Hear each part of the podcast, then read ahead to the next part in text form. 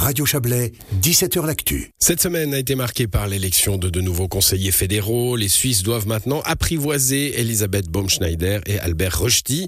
La Jurassienne et le Bernois sont opposés au niveau des idées politiques, mais ils ont aussi des points communs.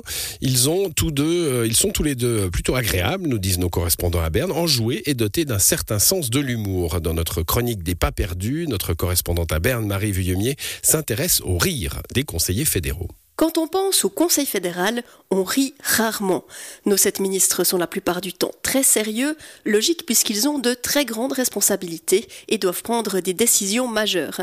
Mais il y a tout de même eu quelques exceptions, d'abord avec ces ministres qui ont ri. Zum Beispiel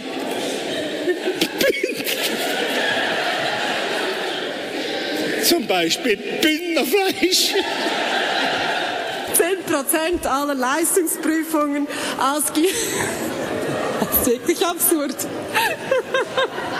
Et il y a eu aussi ces conseillers fédéraux qui nous ont bien fait rire. I think our mandate is uh, confiden- confidential, Confidential. confidential, and uh, I have not the possibility, the opinion to inform you. I cannot nothing say to this issue. Rire, c'est bon pour la santé, selon un dicton populaire. Reste encore à savoir pourquoi on rit. Un rire cynique qui vise à tourner une personne en dérision, ce n'est pas un bon rire, à mon avis. Mais jusqu'à présent, les conseillers fédéraux ont peu fait usage de l'ironie, du sarcasme, du deuxième degré. Bref, on les a rarement entendus faire des blagues. Mais cela pourrait changer avec les deux nouveaux arrivés, car Elisabeth Baumschneider et Albert Rochty semblent dotés d'un bon sens de l'humour. On a pu en profiter lors de leur première conférence de presse et interview avec les médias.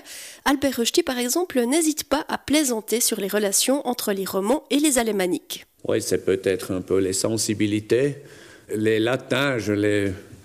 je- je- ou c'est- dangereux qu'un Suisse alémanique dit ça, mais, mais, mais je, ma persuasion qu'ils sont peut-être des fois un peu plus conviviales. De son côté, Elisabeth Baumschneider semble dotée d'un haut niveau d'autodérision. Dans mon petit journal local, on a dit, euh, je trouvais ça assez euh, prétentieux que je réussissais toujours à être élue. Et je pensais vraiment pas ce matin. D'ailleurs, vous l'avez vu, il manquait mes phrases en, en italien, mes phrases en romanche. Donc euh, voilà, mais je peux m'adapter maintenant.